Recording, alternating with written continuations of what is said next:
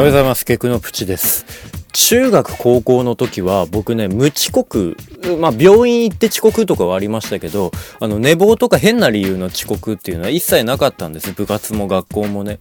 大学とか、あとね、アルバイトとか、アルバイトで遅刻は結構社会的にまずいっちゃまずいんだけど、遅刻癖っていう概念が中高生の時理解できなかったのね。なんで遅刻癖って意味わかんねえとか思ってたんですけど、でもいざね、バイトで遅刻するようになってからは結構遅刻癖ってつくね。遅刻はダメなんだっていう罪悪感がだんだんだんだんなくなっていくんです。こういうちょっとマイナスなことも経験しとくと、なんか遅刻癖なんですよねって言った時に、しょうがないかなみたいな感じを思っちゃってね、なかなか指導ができません。